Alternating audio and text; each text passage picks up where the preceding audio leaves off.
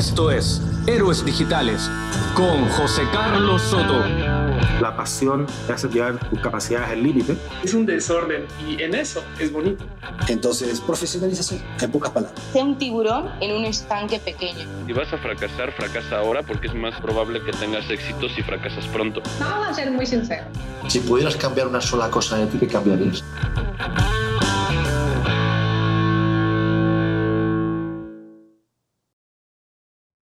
Hola, hola, bienvenidos una vez más a Héroes Digitales. Soy José Carlos Soto y si eres nuevo, quiero darte la bienvenida a este proyecto, a este programa. Espero que te guste mucho lo que estamos haciendo aquí. Y si eres de los que nos escucha habitualmente, pues eh, quiero decirte un par de cosas. La primera, una disculpa, porque hemos estado unos meses en silencio debido a carga de trabajo en otros proyectos, a las navidades que también se pusieron por en medio y complicaron un poquito el, hacer las cosas, el llevarlas a cabo. Y, en definitiva, bueno, eh, si estás, estás aquí de nuevo, agradecerte tu, tu fidelidad, tu confianza y darte la bienvenida, darte la bienvenida una vez más eh, en este 2019 en el que esperamos que, que disfrutes mucho de lo que tenemos preparado. Tenemos grandes invitados eh, esperando su turno para aparecer aquí en el podcast. Tenemos muchas cosas y además algunas novedades. Yo quiero, quiero darle un giro al, al podcast. Quiero compartir un poco más mis experiencias, compartir un poco más mis aprendizajes. Eh, ya lo hago a través de un newsletter que publico semanalmente, eh, que puedes suscribirte si quieres a través de mi web, por cierto, en jcarlosoto.com. Pero también quiero compartirlo por aquí. Eh, esas cosas que, que voy aprendiendo todos los días, que voy descubriendo, las, las experiencias y enriquecimientos que me ofrece mi trabajo y las personas que me rodean, creo que son también buenas y aprovechables por otras personas. Entonces, bueno, si me permiten la libertad, la compartiré aquí también, compartiré aquí eh, este tipo de reflexiones y espero que te sirvan y espero que, que también tú compartas las tuyas y que me las mandes y que, y que veamos juntos cómo podemos hacernos más grandes y más fuertes el uno al otro. Vamos con la entrevista de hoy. Hoy te traigo un invitado excepcional. Es excepcional como persona, es excepcional como profesional, es un profesional de éxito, es excepcional como profesor, eh, es inspirador. Y las personas que han tenido la suerte de tener una conversación con él o de pasar con él un rato, como es mi caso, eh, les marca un antes y un después en su vida.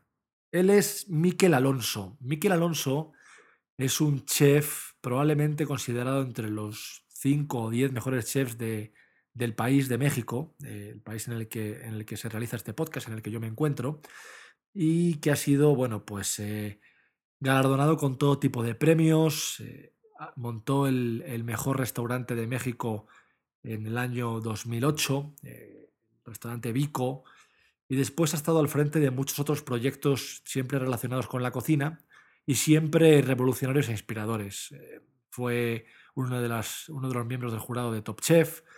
Eh, en fin, Miquel es eh, alguien de verdad espectacular. Es espectacular, es una referencia dentro del mundo de la gastronomía y es una referencia como persona. Espero que, que disfrutéis mucho de esta entrevista en la que repasamos un poco sus orígenes, qué es lo que empezó a meterlo dentro del mundo de la cocina, a él, que originalmente iba por otro camino, y por qué llegó a México, porque él es español, eh, y, por qué y cómo llegó a México, y cómo logró hacerse en México un nombre de referencia, un, un líder dentro del mundo de la cocina, y a la vez hacia dónde se dirige, ¿no? ¿Cuáles son sus, sus metas, sus sueños, sus intereses, sus, eh, sus ideales? Conocer un poco más al Miquel persona nos permite también descubrir por qué el Miquel profesional tiene tanto éxito. Así que bueno, no voy a dilatar más esta espera, te dejo con la entrevista y espero que la disfrutes mucho. Vamos allá. Con todos ustedes, Miquel Alonso.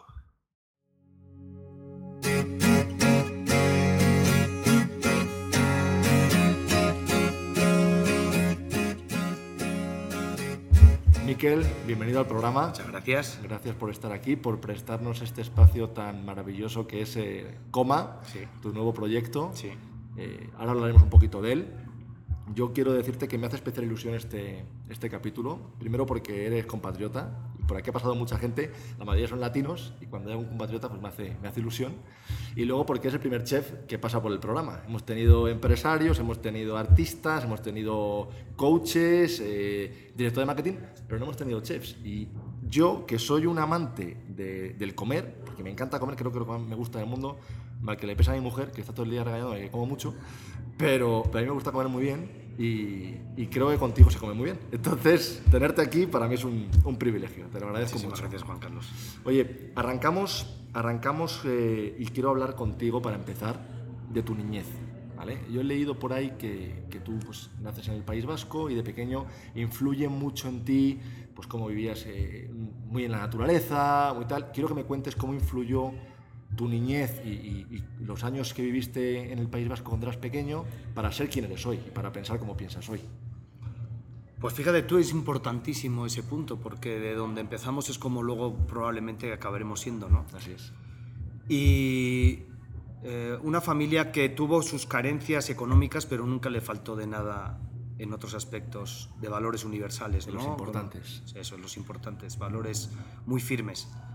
En una época que no era fácil, yo nací en el 71, ¿no? Era, te- seguramente ibas a tener el rigor en casa de una educación de posguerra, donde no podías tener márgenes para las tonterías Claro. eh, y donde los errores costaban más que probablemente ahora. Eh, mis padres, zamoranos, tuvieron que, zamoranos y de campo, tuvieron que salir, mi padre siendo el séptimo de ocho, pues en esa época no le quedaban muchas más opciones que moverse, pues incluso hasta en casa igual te lo podían hasta promocionar, ¿no? Y se fue a Madrid y por carambola acabó por reclamo de unas hermanas en el País Vasco, en Irún. Y mi madre también, de un pueblito de Zamora, de Ferreras de Abajo, eh, tenía ganas de salir, de conocer, y acabó en San Sebastián, y ahí se conocieron y se casaron. Ya se conocían del pueblo.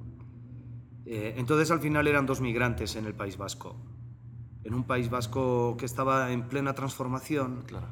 y, y donde ahí vas aprendiendo también muchísimas cosas, de que a veces la verdad no la puedes decir al 100, de que, que, pues, eh, eres español y, y después vasco, de que tienes que aprender muy muy rápido a crear unas preferencias, eh, de que la identidad es un punto fundamental y que si no estás preparado para identificarte en la vida, nunca vas a, poder decirle a las personas quién eres realmente. Y que la identidad es muy compleja de contar, porque pareciera ser que solamente hay una y es la de bandera, y al contrario, son un montón de matices, las identidades, ¿no? Y cambian. Y cambia constantemente. Y cambian.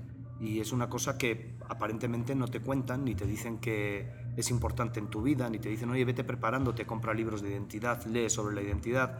Sobre todo, hay una cosa que creo que no se forma muy bien, que son los fenómenos sociales, ¿no?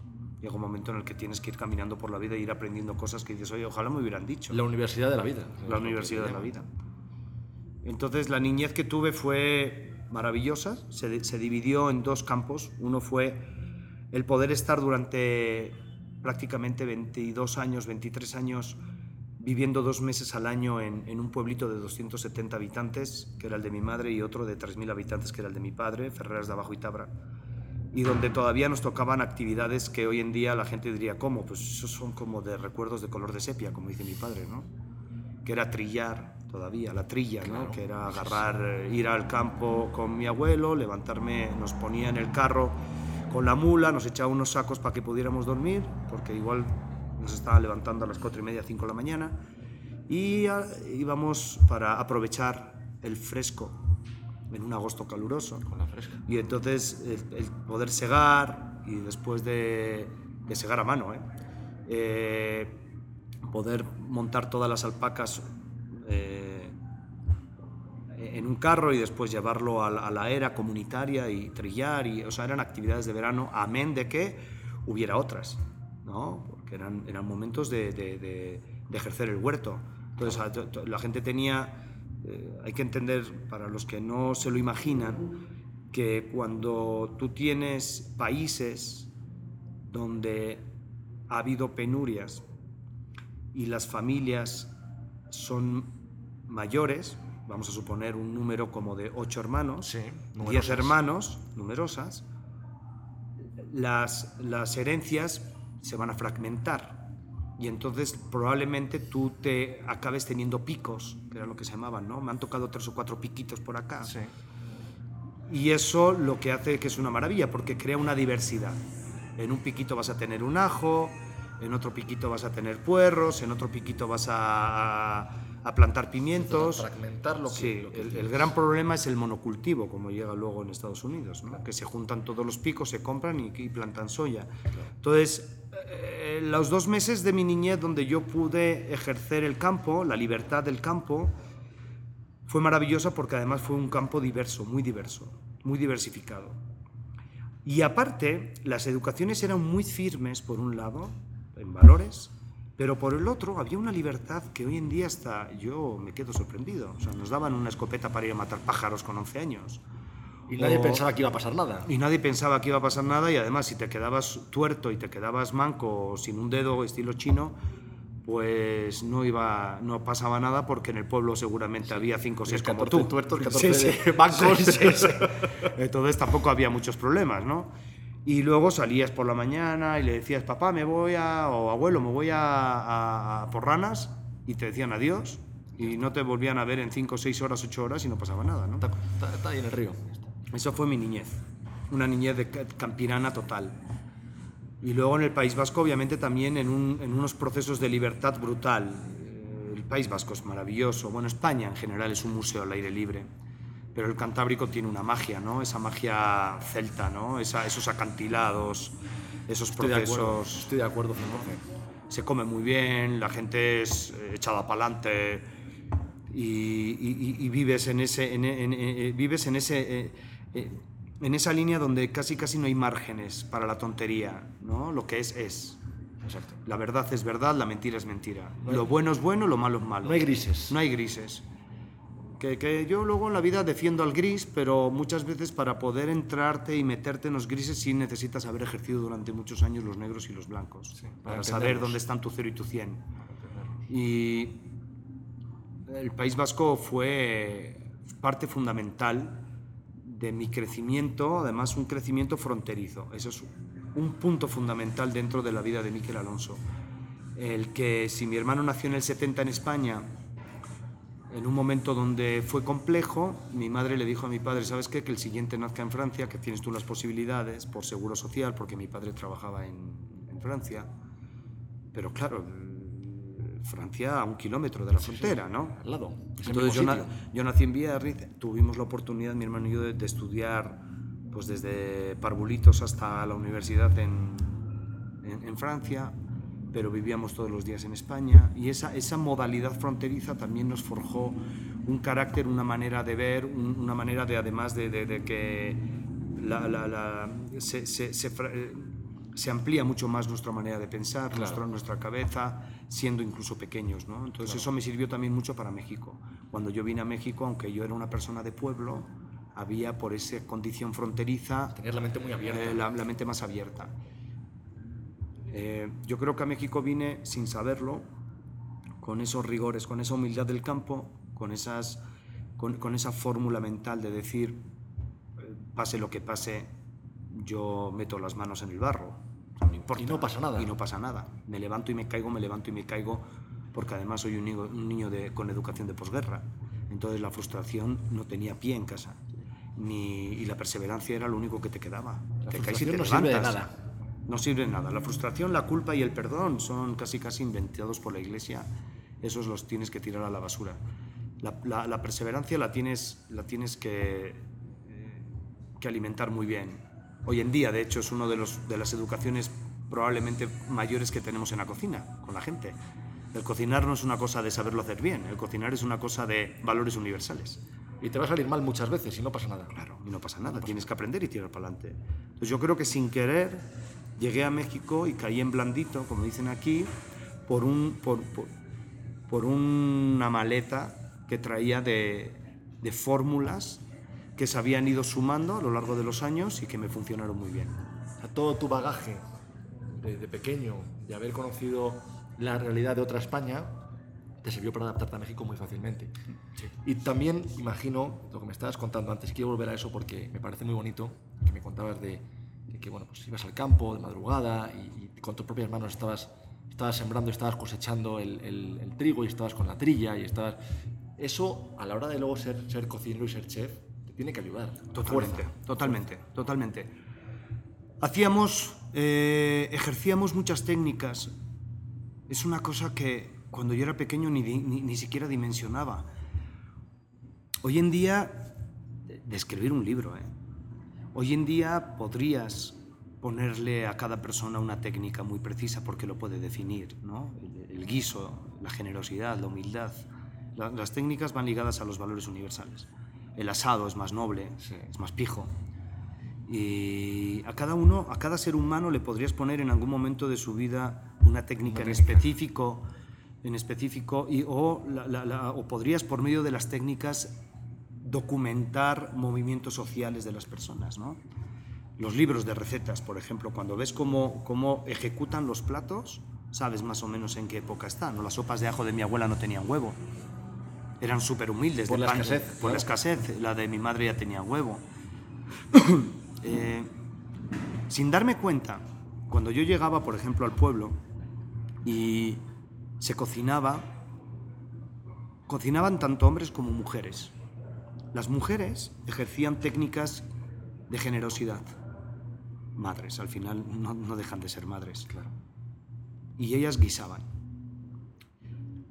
El guiso es la técnica universal. Si quieres ser una- un gran cocinero y una gran persona, tienes que dedicarte al guiso. Es como una yoga, ¿no? Si sabes, acab- si, si- si sabes guisar bien al final, seguramente te hayas convertido en esa persona.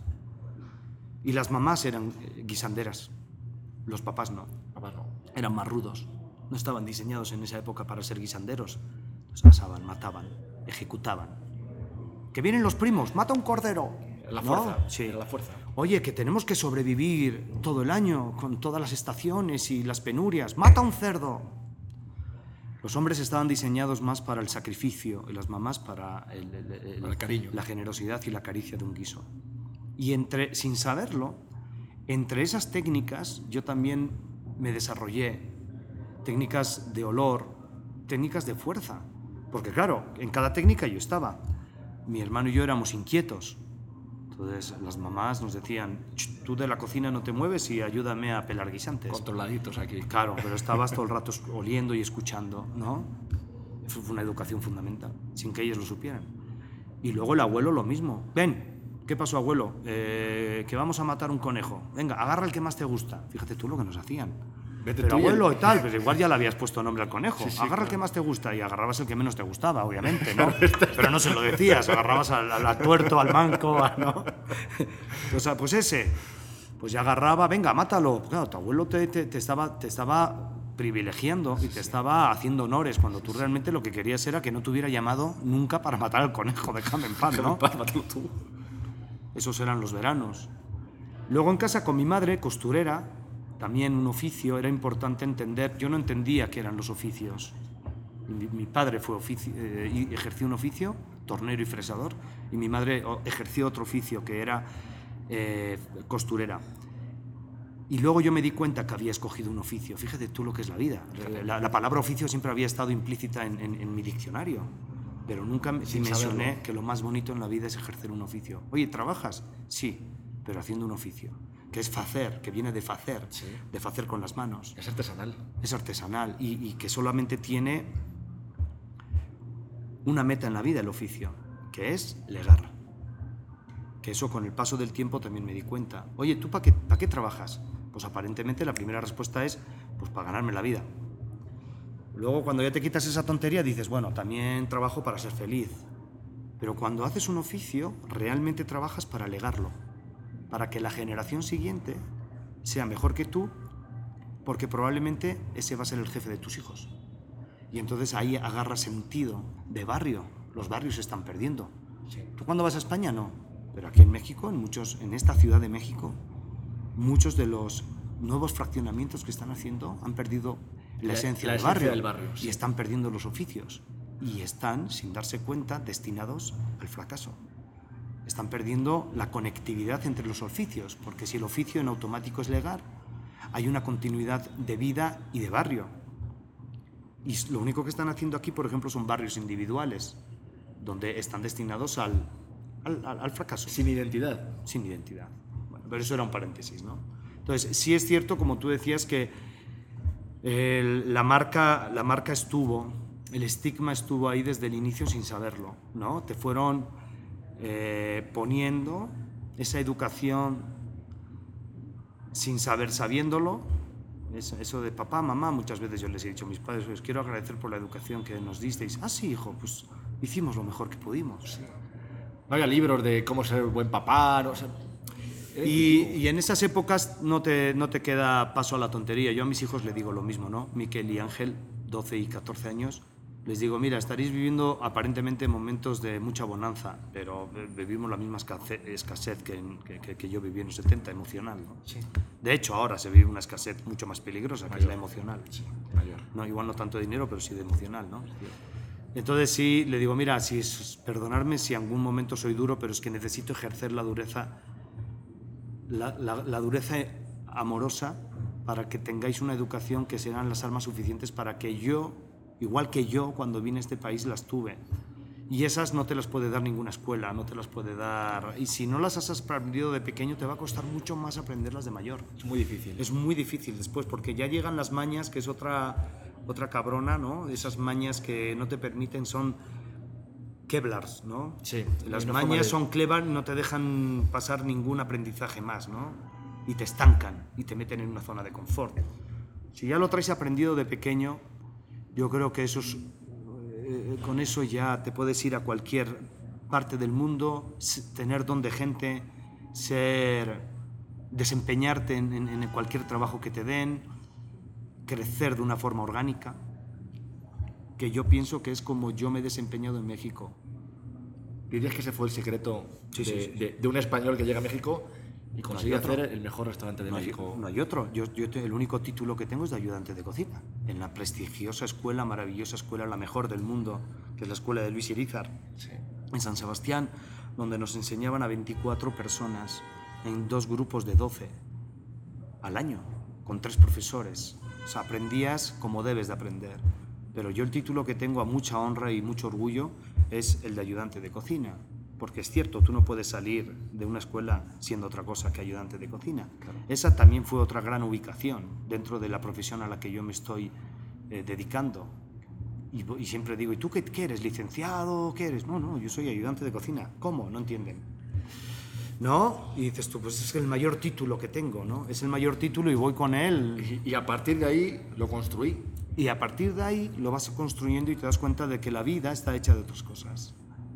No está hecha de lo que te cuentan en, la- en las películas, ni de lo que, ves en la tele. La vida está hecha de simplicidad. Cuando llegas a los básicos y de los básicos te quieres mover en los básicos, ahí, ahí es donde encuentras el equilibrio de la vida. La complicación es el cáncer de la humanidad, ¿no? Y la vida es sencilla. Juan María Arzac nos decía a nosotros, regresar a la estética de la sencillez, que es la simplicidad. Tú cuando haces un plato extremadamente sencillo y gustó, tienes que analizarlo porque ese plato tiene que ser el reflejo de tu vida. Claro. Tu vida tiene que ser como ese plato, ¿no? Sencilla, ¿no? Básica, pero, pero contundente, ¿no? En los valores, en los sabores, ¿no? Inflexible en lo que tiene que ser inflexible. Exactamente. Y muy equilibrada. Un plato al final, si está bien hecho, está súper equilibrada. Claro. En peso visual, en peso real. El peso real es el que te da el costo, el que te mantiene la economía a salvo. Pero el peso visual que es el que te da la emoción. Y entre el peso real y el peso visual es la vida misma. Lo que ves y lo que es. Lo que ves y lo que es. Se está perdiendo un poquito eso en, en la cocina, se está complicando mucho la cocina y eso a lo mejor también está haciendo que se pierdan los sabores. Y te lo digo porque a mí me pasa, ¿no? Y me acuerdo que le pasaba mucho a, mi padre. A mi padre le encantaba comer. Mi padre a veces iba a restaurantes y le habían muy bien de ellos y llegaba y salía y decía, joder, salgo con hambre. O sea, me han puesto cosas muy bonitas, pero salgo con hambre. Se está, se está yendo la cocina hacia eso y se está perdiendo el valor de lo que era satisfacer a, alguien con un plato. Yo creo que no. Yo creo que no. Yo creo que hay, hay hay- diferentes conceptos y a ver si me puedo expresar bien. Eh, aparentemente nos han enseñado que los cocineros hacen a la gastronomía y ahí entra la primera definición de, o la primera, eh, la primera, digamos, este punto de pensamiento que es, ¿qué fue antes, el huevo o la gallina? Yo creo que la gastronomía nos hace a nosotros, nosotros no hacemos a la gastronomía, por favor. La gastronomía es la mamá, la, la, la pachamama. Qué pedante pensar lo otro, ¿no? ¿no? Qué egocentrista, ¿no? Es pensar que nosotros hacemos un- la gastronomía. Después de 20 años de estar yo en este país, la gastronomía mexicana no ha cambiado en absoluto, pero Miquel Alonso, después de estar 20 años en este país, ha cambiado drásticamente porque la gastronomía me ha cambiado. Claro. Entonces, es mucho más bonito pensar que nosotros estamos de paso, somos hormiguitas y el único, lo único que tenemos que hacer es honrar a la gastronomía, cuidarla. Es una mamá, la tenemos que amar, cuidar, apapachar, darle mucho cariño, honrar. Y eso se hace por medio del trato, el buen trato al producto, la buena técnica y la buena enseñanza. Y luego te vas a la tumba feliz. Mi hermano me decía otro concepto para intentar documentar lo que me estás diciendo. Mi hermano me decía, Miquel, mi hermano es un gran cocinero, es uno de los mejores ingenieros electrónicos que conozco, y lo digo de una forma eh, totalmente inobjetiva. ¿No? Porque es mi hermano. Claro. no conozco a Pues muchos más claro. ingenieros electrónicos. No, es una, es una máquina de ingeniero electrónico y me consta porque nunca casi pude tener o disfrutar de un juguete al 100%, siempre me los Lo desmontaba. descacharraba. Y mi hermano cocina mucho mejor que yo. Yo creo que se equivocó de profesión. Talento natural. Talento natural. Cocina mucho mejor que yo. Eh, mi hermano me decía, oye Miquel, para comer tienes que ejercer todos los sentidos, ¿no? El gusto, el olfato, ta, ta, ta. Pero sobre todo dos, que es el sentido común y el de la orientación. Y si esos dos fallan, realmente no vas a disfrutar con los otros sentidos. Puta, qué razón tiene.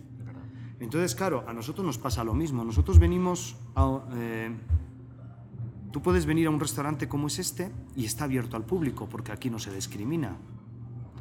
Y como no se discrimina, pueden entrar personas desde los 15 años, es más, pueden entrar personas desde los dos meses, porque vienen bebés, hasta personas que están a punto caramelo. Y hasta personas de la tercera edad, porque puede estar a punto caramelo a los 40 sin saberlo, ¿no? Porque es una enfermedad. Exacto. ¿No? No sabemos esas personas de dónde vienen. Y más en una ciudad cosmopolita como México, DF, como la Ciudad de México, no sabemos las personas de dónde vienen. Si vienen de una guerra. Entonces, estos restaurantes, por ejemplo, este, este restaurante Coma que hemos montado nosotros, está diseñado para alimentarse de forma social. Lur, el otro restaurante que tenemos, mucho más eh, cariñoso, más destinado a honrar a la gastronomía de las abuelas, está diseñado para alimentarte de forma estomacal. Porciones más grandes. Aquí, si bien, aquí a coma no tienes que venir con hambre. A coma tienes que venir con, con hambre fisiológica, tienes que venir con hambre emocional, Con, con hambre social. Y entonces te tienes que alimentar a base de la suma de muchos factores. Comí rico, bebí rico, me reí rico, escuché una música muy buena y el total fue regreso al restaurante Coma. Si hoy tengo ganas de alimentarme más estomacalmente, de regresar a la morriña, de tener esos recuerdos, eh, voy a elegir Lur. Entonces, sí es importante entender que el sentido común y el de la orientación son los primeros y se les tiene que escuchar muy bien. Quiero ir a este restaurante porque mi sentido común y mi sentido de la orientación sí me dijeron al 100 que podía ejercer ese restaurante. Si no, probablemente te puedes frustrar.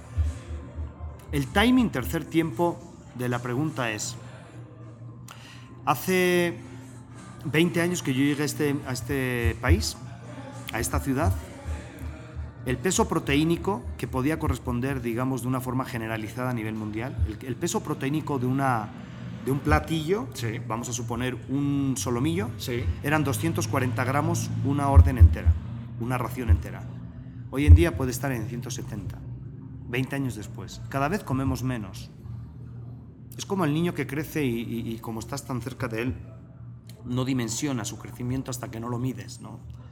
Y puede que no dimensiones la merma de la proteína, no porque nosotros los restauranteros hayamos querido dar menos. Es por la sociedad. Es la sociedad te dice esto es mucho, esto es mucho y tú vas poniendo cada vez menos, ¿no? Pero si llega tu abuelo, le vas a tener que dar sus 220, aunque deje. Aunque, aunque al mes siguiente vaya a hacerse análisis y le haya... Don Gaspar, pero no, pero usted se excedió. Bueno, claro, sí, tal, y pues tiene otra vez el colesterol por las nubes. Cositas de abuelos, ¿no? Pues sí. Pero hoy en día cada vez se come menos. Eh, y ese es otro, otro, otro tema que hablábamos antes, que era el peso real o el peso visual. Aunado al timing. El timing, palabra inglesa que podría ser el tiempo que tú tardas en comer. Vamos a suponer que hace 20 años comieras 700 gramos, más o menos. Y hoy que comas 600. Vamos a suponer que comieras hace 20 años 700 y hoy en día 700 también. Sí. No es lo mismo comerlo en entrada, plato fuerte y postre, media hora. Además, con ansia y ganas y rapidez. Es decir, comí rápido, pum, pum, me limpié el bigote y dije, joder, ahora no te apacharán. ¿No? A lo que vamos. Que de repente ejercer cuatro horas y media de comida para acabar comiendo la misma cantidad. Porque mentalmente las señales que te está mandando el cerebro son totalmente diferentes. Si a mí me das poquitas porciones durante mucho tiempo, la alimentación tiene que ser emocional. Si yo me lleno de la misma, del mismo plato en 500 gramos, porque me estoy comiendo un chuletón y hoy lo que quiero es chuletón, es antojo. Es un antojo más estomacal, es un antojo más de llenar. ¿no? Entonces también mucho es la modalidad de cómo te dan de comer. Nosotros aquí en, en el restaurante tenemos una carta, pero tenemos un menú de cinco tiempos, tenemos un menú de siete tiempos, tenemos un menú de cinco tiempos con vino, un menú de siete tiempos con vino, y la gente puede ejercer una elección, puede decidir cómo comer. ¿Qué quiero hoy? Pero si no sabes muy bien, porque el sentido común y el sentido de la orientación, y no te escuchaste a ti mismo, eh, probablemente salgas con una conclusión errónea. ¿Cuántas veces no hemos ido a los restaurantes porque te han dicho, vamos, venga, vamos? Punto y se acabó. No le pensaste mucho más. Hoy han abierto un nuevo restaurante en tal sitio. ¿Vamos? Vale, vamos. ¿Cuántos somos? Seis parejas. Y al final acaba siendo igual. Una muy mala experiencia. Uno porque de repente tu mujer era vegetariana y tampoco lo tomaste en cuenta, porque tu mujer era vegetariana y ella misma no tomó en cuenta decir, oye, grupo, armamos un grupo de chat, que sepan que yo soy vegetariana, voy a llamar antes al restaurante para prevenirles, oiga señor, yo esta noche voy a ir a comer, me tomé el lujo de llamarles por fuera, fíjese usted que yo soy vegetariana, me podrían hacer algo especial, o me metí, no me metí en internet para investigar, Es lo que ofrecen. o de repente yo no estoy en un momento de tomar, o yo no, soy, yo no tomo mucho porque no me gusta el alcohol y el otro se zumbó ocho, ocho bacardís y al final del día llegó la cuenta y me cago en Dios, qué caro me ha salido este restaurante. Cuando realmente no hubo un consenso, no hubo una reglamentación previa de grupo para saber cómo comportarse con un sentido común en el restaurante. Eso cuenta muchísimo. No solamente es hacer un plato rico, sino es cómo lo llevas a la mesa y después de que llegó a la mesa, si sumó o restó el cliente. A cada persona es diferente. Cada persona es diferente. Si tú sumas, por eso yo siempre he dicho, cuarto concepto, que no cocinas para el cliente. Es un concepto que nos enseñaron a nosotros. No cocinas para el cliente, cocinas para ti. Yo cocino para mí. Tú cocinas para ti. Yo cocino para mí. Es el mayor regalo que le puedo dar al cliente. ¿Tú para quién cocinas? Yo para mí. Y yo soy tan autocrítico que no sale un plato sin que me haya gustado a mí. Claro. Una vez que el plato está montado, te lo ofrezco. Y tú, con tu lunes, con tu sábado, con tu novia, con tu divorcio, con tu luto, con tu enfermedad, con tu falta de ganas de comer, con tu ansiedad del momento, con tu te echaron, te acaban de echar del trabajo, disfrutarás más o menos ese plato. Y luego me dirás a mí que te gustó o no, y me pondrás más o menos medallas. Y esas medallas te las tendrías que poner tú, cliente. Es otra cosa que no hace el cliente. Entonces, cuando nos hablan los clientes, a nosotros los jefes de cocina están hablando a un espejo. Somos espejos. Del alma somos espejos emocionales, ¿no? Qué bonito eso. Sí. El- el- Y, y va a la, a la- a la vocación de servir. Y va a la, a la vocación del servir y de la generosidad. y la generosidad. No somos nada. Somos personas que estamos en el inter entre un producto y- y una boca.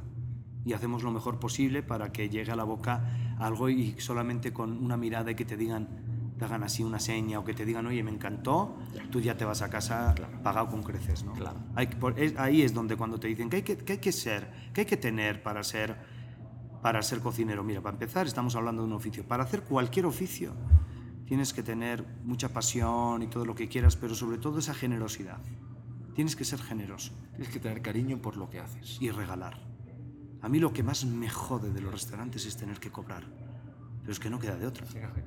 Hay que- hay que mantenerlo. Hay que mantenerlo. Y hay un error de concepto hoy en día. Los grandes, hay grandes restaurantes que tienen estrellas Michelin y se lo permiten. Crear una nueva regla que socialmente no permea, a no ser que sean esos grandes restaurantes, que es cobrar antes. Y ojalá se hubiera implementado hace siglos el cobrar antes de comer. Porque no hay cosa peor que después de vivir una experiencia ¿no? religiosa, no, de vivir una experiencia gastronómica, te vengan con la putada de la cuenta. La mala noticia antes que la buena noticia. Claro. Entonces, pues eso, pago, yo pago online desde antes y después ya vengo a lo que vengo, que es a Me divertirme. Venga, Eso es. vamos a comer y vamos a disfrutar. Eso es. Mm. Qué buen concepto. Es- es- es- eso es una idea que se puede aplicar además a muchos campos de la vida, no solo al, al Sí. restaurantero. Sí. Pero sí, sí es una idea. Y luego también dentro de la gastronomía hay un tema y de la arquitectura, que todos los seres humanos, no sé por qué, desde que yo tengo uso de conciencia, tienen dentro de ellos a un arquitecto y a un restaurantero. Todos. ¿No? Y a un seleccionador. y a un seleccionador de fútbol. que son unos inútiles. No, por lo mismo. Y, eh, y sí es cierto que de repente nosotros estamos dentro de unas eh, pláticas, unas tertulias gastronómicas con gente y, nos, y lo amamos, ¿no? Pero muchos clientes entran dentro de esas dinámicas, ¿no? De que, oye, fíjate tú, que yo me acuerdo que mi abuela, que mi madre, yo te hago una paella, pa, pa, pa, pa, pa, ¿no? Y así es la gastronomía. La gastronomía es un sustento social maravilloso. Es de todos. Es de todos. Muchos, muchos clientes a nosotros nos dicen, oye, es que yo, fíjate tú, perdona que te diga, pero yo no sé de gastronomía. Le digo, de hecho, no te equivoques, todos nacemos mamando. Si algo sabemos es comer. Más menos, Exacto. todos sabemos es comer. Otra cosa es que por educación, por ADN, por vergüenza, no te quieras expresar al 100, pero que sepas que lo que sale de tu boca a nivel gastronómico viene con una carga de veracidad brutal. Todos sabemos comer y todos sabemos lo que nos gusta. Sí. Punto y se acabó. Y eso eso es se aplica a la comida, se aplica al vino, se aplica Eso al destilado, se aplica a todo. A lo mejor nos gusta una cosa que luego dicen, no, pues, pues eres un cutre. Pues a mí me gusta esto. Eso es. A mí me gusta esto. Eso, a mí me gusta la nocilla con chorizo. Exacto. Ya está. Joder, Ya me hago unos bocatas que...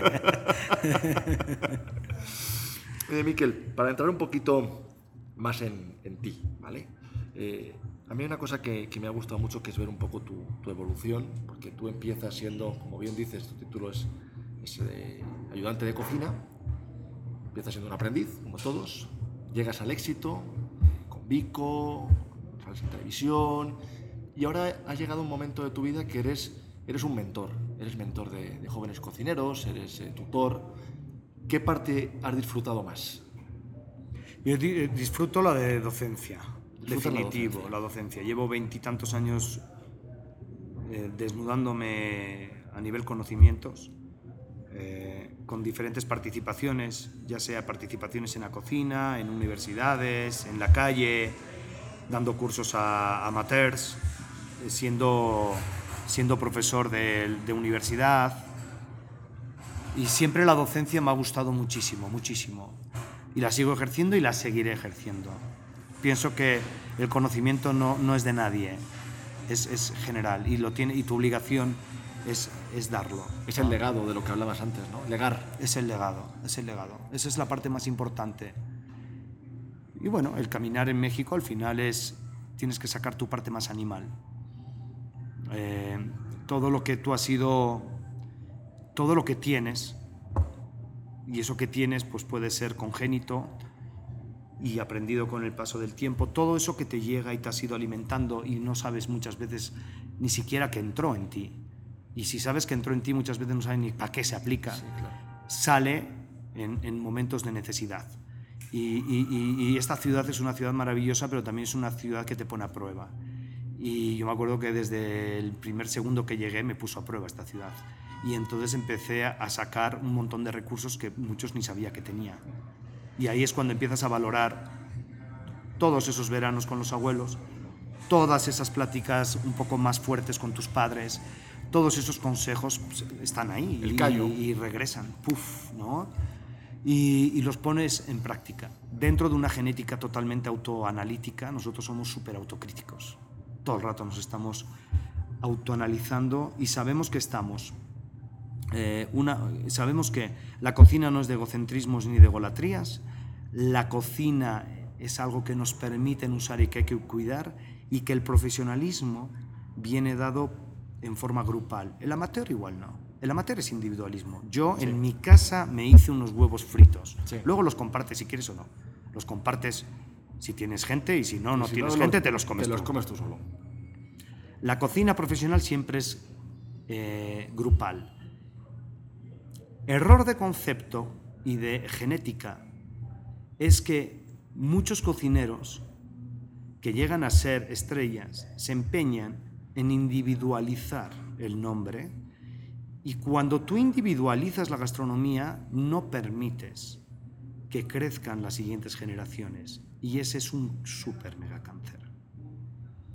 Entonces, detrás del glamour de los grandes nombres, eh, eh, no estoy generalizando, ¿eh? Sí. porque solamente puntualizo que sí ha habido ciertos nombres de gente, y lo puedes ver no solamente en el ámbito ¿eh? en el ámbito general, donde cuando logran una fama, si esa fama la canalizan de forma individual, están haciendo un daño tremendo a dos o tres generaciones futuras.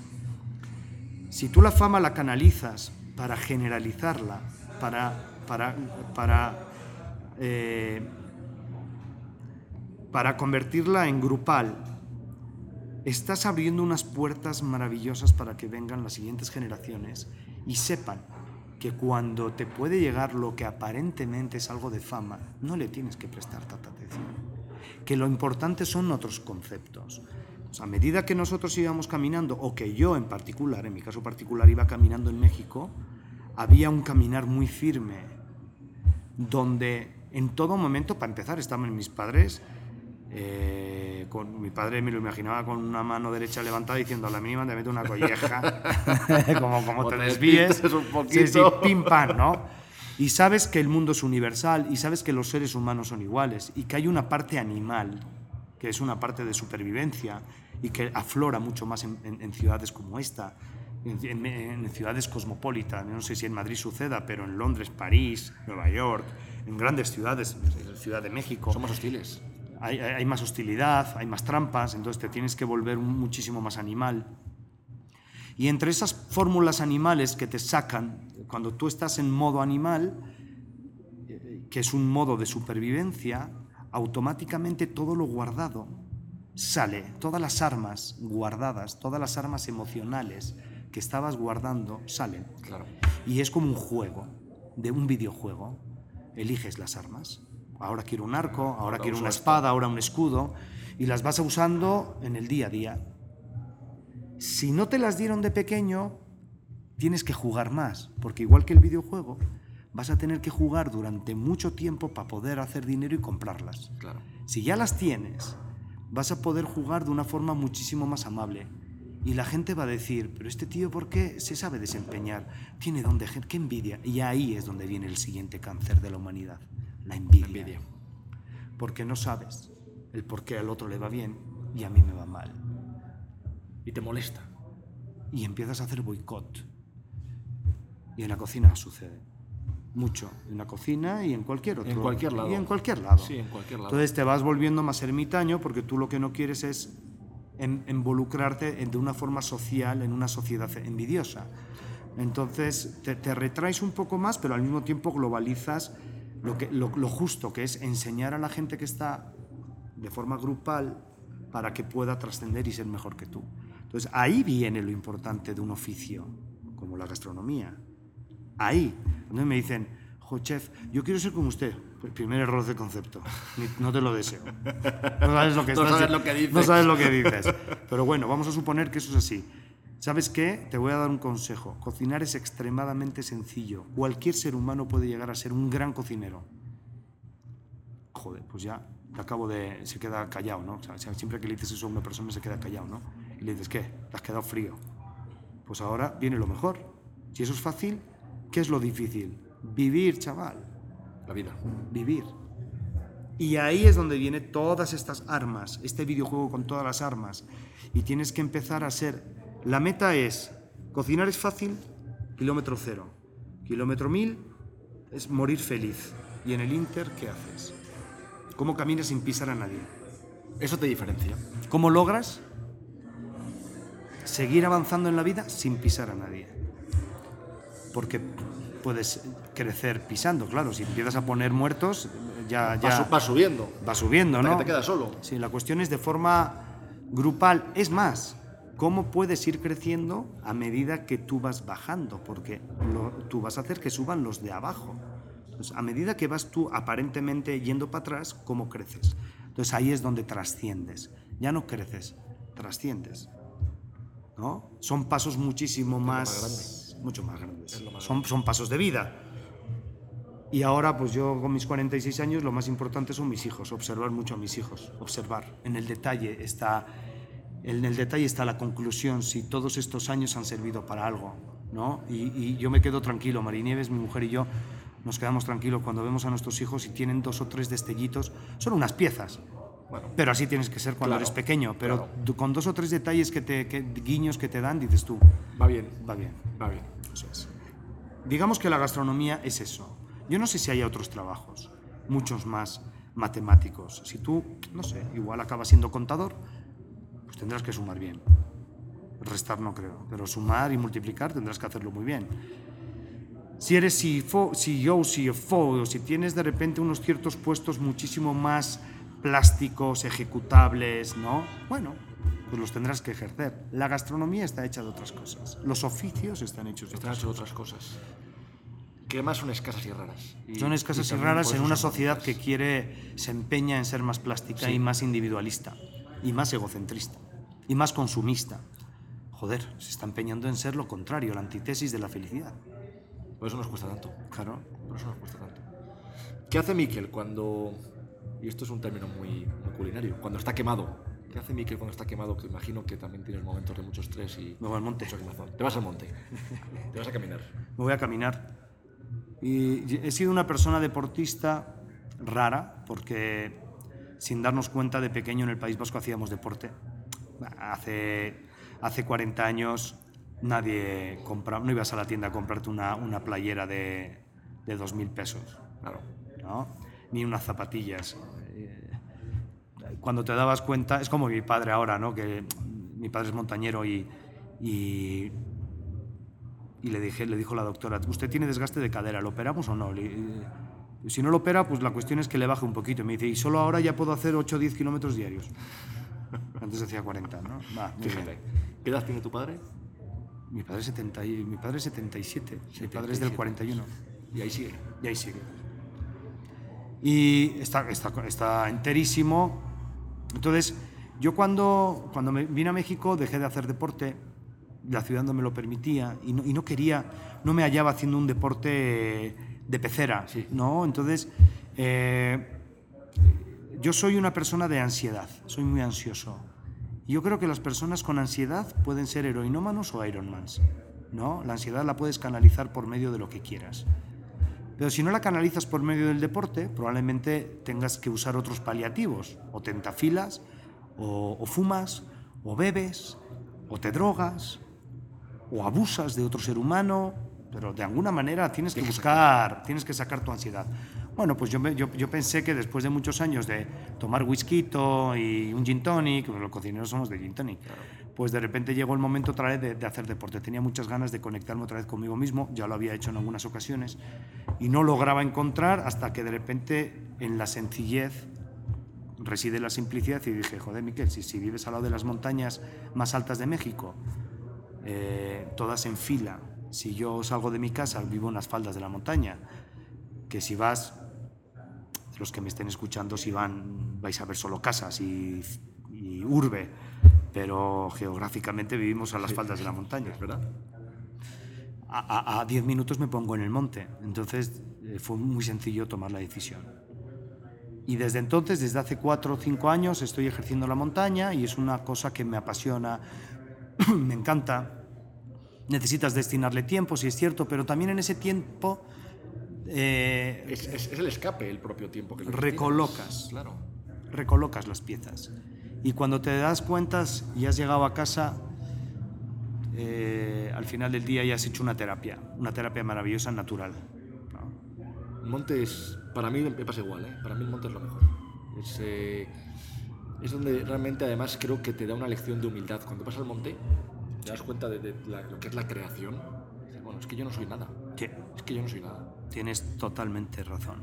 Yo todas las mañanas me vaya aquí cerca para entrenar o luego ya hagamos ascensiones superiores, todo el rato estás agradeciendo a la montaña, todo el rato estás como a las órdenes de la montaña. La montaña es tan brutalmente superior que ahí es donde regresas otra vez a casa diciendo qué maravilla ser una hormiga. Qué maravilla. Qué maravilla ser una hormiga, ¿no? No somos nada. Y ahí te, te recoloca los valores. Y, te, y te- te has llenado, aparte de físicamente, que has hecho ejercicio y que te has oxigenado con los bla, bla, bla, bla, emocionalmente has alineado todos los chakras, por decirlo de alguna manera, porque creo que eso está de moda, ¿no? Alinear los Alinear los chakras. chakras, Pues, pues, está, es alinear los chakras. Eso sí lo digo a mi padre, dice, ¿qué es eso? Chaval. ¿Qué estás diciendo? Miquel, eh, ¿qué decisión recuerdas eh, que te diera un miedo terrible tomar y que a la larga fue lo mejor que hiciste en tu vida? No recuerdo ahora haber tenido que tomar una decisión que me haya llevado más de cinco minutos. Soy totalmente impulsivo. Y las decisiones, de la misma manera que, me- que la tomé para venir a México, le dije que no a Luis Irizar, no. Venga, anda, anímate, no. Venga, anda, anímate, venga, pues sí. O sea, me convenció en cinco minutos de venir. Y de la misma manera que estaba en el avión, era la primera vez que, que subía a un avión. Me costó muchísimo subir al avión pero no porque me costara, porque me, me- me- me rehusara subir por miedo. Es que no, no podía llegar porque no entendía cómo funcionaba un aeropuerto. Entonces me perdí en el aeropuerto de Barajas, veía gates, gates, gates, no sabía pero cómo es. Pues yo lo único que había ejercido eran las estaciones de autobuses. Ya por fin me subí con el estrés que conlleva el avión y disfruté mucho el avión. El miedo, es, eh, eh, siempre he sido una persona que el miedo me ha dado, me hace más fuerte. Entonces, a medida que iba avanzando el avión, yo me emocionaba. Cuando me acuerdo perfectamente que el 29 de septiembre de 1997 estaba justo anocheciendo, yo creo que serían siete y media, ocho de la noche, y estaba todas las luces de la ciudad encendidas y el, y el avión yo no sabía, como era mi primer aterrizaje, yo pensaba que aterrizaba en línea, en línea recta, yo no sabía que estaban dando la vuelta. Luego ya dejó de ser tan, tan, tan- tan alucinante, ¿no? Pero La primera vez la primera vez yo dije, Fabuloso. hostia, pone, si, si ponen a pantalla que vamos a 400 kilómetros por hora y llevo media hora, la puta ciudad está, tío, ¿cuánto, cuánto mide? Que lo, sí, mide mucho, ¿no? Y esa, eh, eh, fueron momentos impactantes, el salir a esta ciudad, el tomar, al día siguiente, el tomar la decisión de dónde está el metro, cómo agarro el metro, era la primera vez, me metí, me detuvieron. ¿Qué hace usted? ¿Cómo? "Usted ¿No ha comprado un bo- un boleto? Ah, hostia, hay que comprar boletos. O sea, cosas de pueblo. Y la primera vez que llegué y toqué el timbre y muy buenas tardes, yo soy el nuevo chef. Ah, pues pásele. Te vas introduciendo en, en lo laboral. No ha habido ninguna decisión que yo ya haya tomado que me haya arrepentido, que me haya costado. Siempre han sido decisiones en base a la sensatez y a lo que pensamos que va a ser mejor globalmente o familiarmente. Pues a partir de ahí, enseguida, de 20 años que llevo en México, a los 19 conocí a Mari Nieves, llevamos un camino largo juntos, recorrido, hemos tomado decisiones juntas, nos han, tomado, nos han tocado momentos maravillosos, momentos no tan maravillosos de la vida. Un hijo nuestro nació enfermo, ya está bien. Un- un- una, mi suegra murió por desgracia de cáncer, vivió con nosotros. Mi suegro ahora está también enfermo de Parkinson, vive con nosotros tenemos momentos de vida, vivimos la vida, la vida como te toca, la vida como te llega. Y no ha habido ninguna decisión que me haya costado o que me haya arrepentido. Es sin más. Sin más. Así es. Para adelante. Para adelante. Eso di- dice mucho de ti. Eh, Para adelante. pa'lante. Mucho, gen- la gente del norte es así, ¿no? Es para adelante. Es para adelante. Es para adelante. Y como te lleguen, pues actúas. Y siempre que vayas a tomar una decisión que sea lo mejor para el grupo. Porque es fácil, sí, no tomarlas. Joder, tomar decisiones individuales es fácil, lo mejor para mí. Pero es como decía, alguna vez escuché a, a una persona que hacía como dinámicas de grupo y, y dijo una frase que es muy, muy interesante, que es eh, el egoísmo según Oscar Wilde, ¿no? que para que tú estés muy bien, eh, o sea, el egoísmo, digamos, sano, por decirlo de alguna manera, es que los demás estén extremadamente bien y que tú únicamente estés un poquito mejor que ellos. El egoísmo de forma sana. ¿no? Es el egoísmo sano, ¿no? O sea, todo el día tienes que preocuparte de que los demás estén muchísimo mejor de lo que están para que tú estés un poquito mejor que ellos. Si creas una gran distancia entre el bienestar grupal, estás ejerciendo un egoísmo malsano, Tóxico. tóxico. Tóxico. Aquí en México se ve mucho. Las capas socioculturales, socioeconómicas cada vez están más alejadas. Entonces se está, se está ejerciendo un egoísmo malsano. Nosotros somos los responsables de llegar a, a que- a hacer que se acorten esas Que distancias. se junten. Sí. Que nos juntemos. ¿Qué consejo le darías al Miquel de 17 años?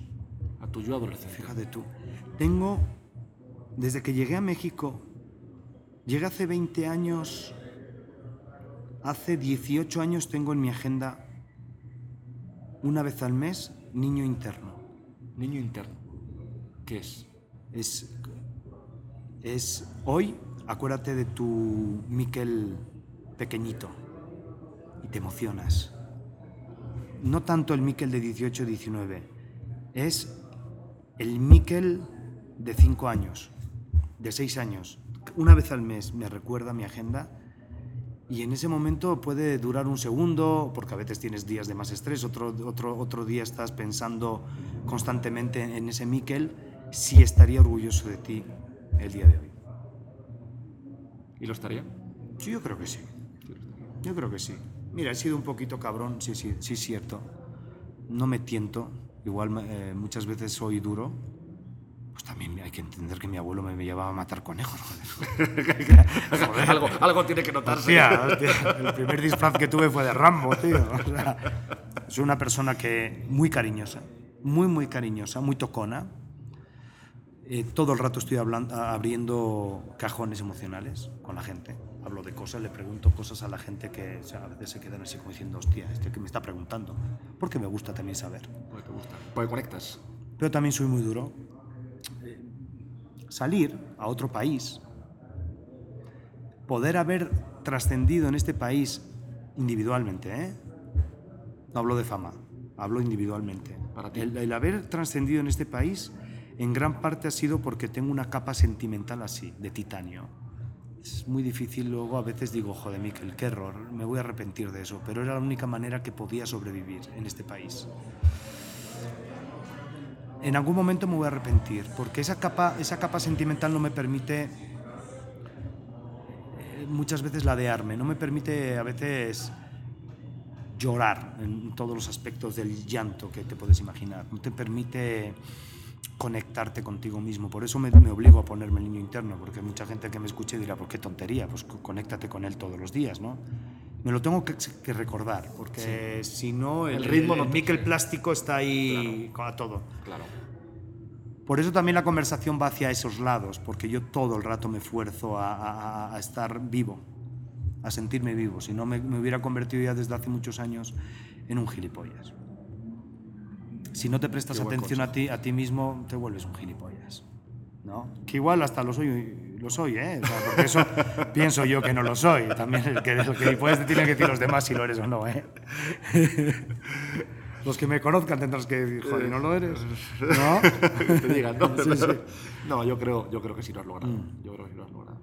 Yo te estoy conociendo hoy para el programa, pero mi sensación es que, que transmites esa, esa serenidad ¿no? y esa- ese, ese sentido común que es el, el menos común de los sentidos. El menos común de los sentidos. El menos común de los sentidos. Efectivamente. Miquel, y eh, ya para, para ir cerrando la, la entrevista, a mí me gusta hacer una pregunta siempre al final del, del programa, que se llama Héroes Digitales el programa. Luego hay héroes de todo tipo, ¿no? Pero como somos digitales, pues somos digitales. Y quería preguntarte, para ti, ¿qué es un héroe? ¿Qué es ser un héroe? No, no, es una cosa súper compleja porque no puedes responder a esa pregunta sin caer en un tipo de egocentrismo y egolatría. Eh, entonces, yo creo que eh, al final del día, si hay un grupo de gente que ve en una persona algo de heroísmo, seguramente esa persona ha sido el resultado del grupo. Y Gerard y yo, desde hace muchos años, pensamos así. Cuando hay algo que, por ejemplo, que se acerca al egocentrismo o la egolatría, dale 180 grados. Aplícale la fórmula de los 180 grados y vete a totalmente a lo contrario y seguramente acertarás. ¿Cómo lo identificas? Ese momento en el que estás... ya me, ya me estoy. Cuando se vuelve extremadamente individual el tema. Siempre. Siempre que hay un tema individual, piensa en 180 grados. Siempre que tienes una decisión muy complicada en la vida, dale 180 grados porque te estás complicando. Siempre que decimos, joder, qué plato más complicado. Pero si le íbamos a poner una pipa y otra pipa, ¿y por qué le pones dos pipas? Ponle solamente una. Hostia, es verdad, tienes razón. La sencillez al final es la que, la que te sale adelante. Y la sensatez. Es un héroe, la, la- la definición sensata de un héroe es el resultado de, de un grupo. No hay héroes individuales. No se puede ser héroe sin, sin el grupo. ¿no? Yo creo que los héroes han sido inventos otra vez de los gobiernos o de los gobiernos malos o de las o de las iglesias que necesitan tener a figuras que si analizas dos o tres mm, en dos o tres momentos las figuras, qué bueno que estén ahí las figuras, no, no dejan de ser historia. Para tener como un punto de referencia una historia, pero como para seguir por ese camino exacto. Pues cuando, como te decía antes, no, Se- se- chef, yo quiero ser como usted, joder, no me jodas. Por favor, sé- yo siempre les digo, hazme un favor. Intenta ser mucho mejor que yo, si no te va a ir muy mal. Es que si no, no tiene ningún tipo de sensatez. Para ser como yo no te enseño, te enseño Claro. para que seas mejor. Seas mejor. Entonces los héroes deben de ser. Los héroes muchas veces yo creo que son esas personas que nadie conoce, ¿no? Los que están ocultos, los que están por debajo del agua, ¿no? Haciendo que, haciendo que, haciendo de alguna manera que los mecanismos y los engranajes funcionen para que otros héroes estén arriba. Tú para poder hacer muchas veces un trabajo necesitas poner a alguien arriba. Y hacer, Pues el, va. y hacer el trabajo oscuro. Y tú estás abajo haciendo lo que tengas que hacer y ya está, ¿no? Yo creo por ahí. No sé. Pero no tengo una definición para héroe. No, está bien, está bien. Sí creo que hemos encontrado ahí un, un algo. Hemos encontrado un algo. Miquel, muchísimas gracias por tu tiempo, por el espacio, por, por el ambiente, por la conexión y por abrirte tanto a nosotros. Eh, creo que a la gente que va a escuchar esto le va, le va a gustar mucho el episodio. Te lo agradezco mucho y Al espero que repitamos pronto. Qué buen momento hemos pasado. ¿Verdad que sí? ¿Eh? Gracias. No, hombre.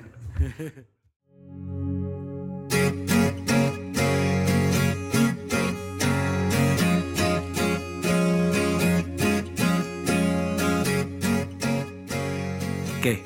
¿A qué mola Miquel Alonso? Es increíble el tío, ¿eh? La verdad que sí. Eh, alguien que ha conseguido tanto éxito en su vida y que a la vez es una persona tan humilde, tan cercana, tan aterrizada. eh, es una lección para todos. Una lección para los que estamos intentando hacer algo con nuestros proyectos. Para aquellos que ya lo han logrado, también es alguien en quien mirarse, es un espejo. Y particularmente a mí es alguien que me inspira. Alguien que, que me permite aprender mucho de cómo vivir la vida. Creo que Miquel es un ejemplo de cómo vivir la vida. Espero que te haya gustado la entrevista. Eh, sé que tiene mucho ruido de fondo, te pido una disculpa, le intentamos limpiar todo lo posible. Eh, fue grabada en su restaurante nuevo, en Coma, y pues ya sabes, eh, están montando mesas, están pasando proveedores de un lado para otro, y aunque nos pusimos en una esquinita a intentar grabarla con el menor ruido posible, pues no, no se podía aislar completamente la, la situación. El vídeo en YouTube está, está muy interesante, eh, te recomiendo que lo veas porque se ve un poquito el espacio, el restaurante de Miquel, y creo que es interesante que veas un poco dónde, dónde está. También hay alguna foto en mi Instagram que puedes ver. Eh, YouTube está en youtube.com barra José C. Soto y mi Instagram es arroba jcarlosoto. por si quieres ver, por si quieres ver un poquito más de contenido sobre esta entrevista.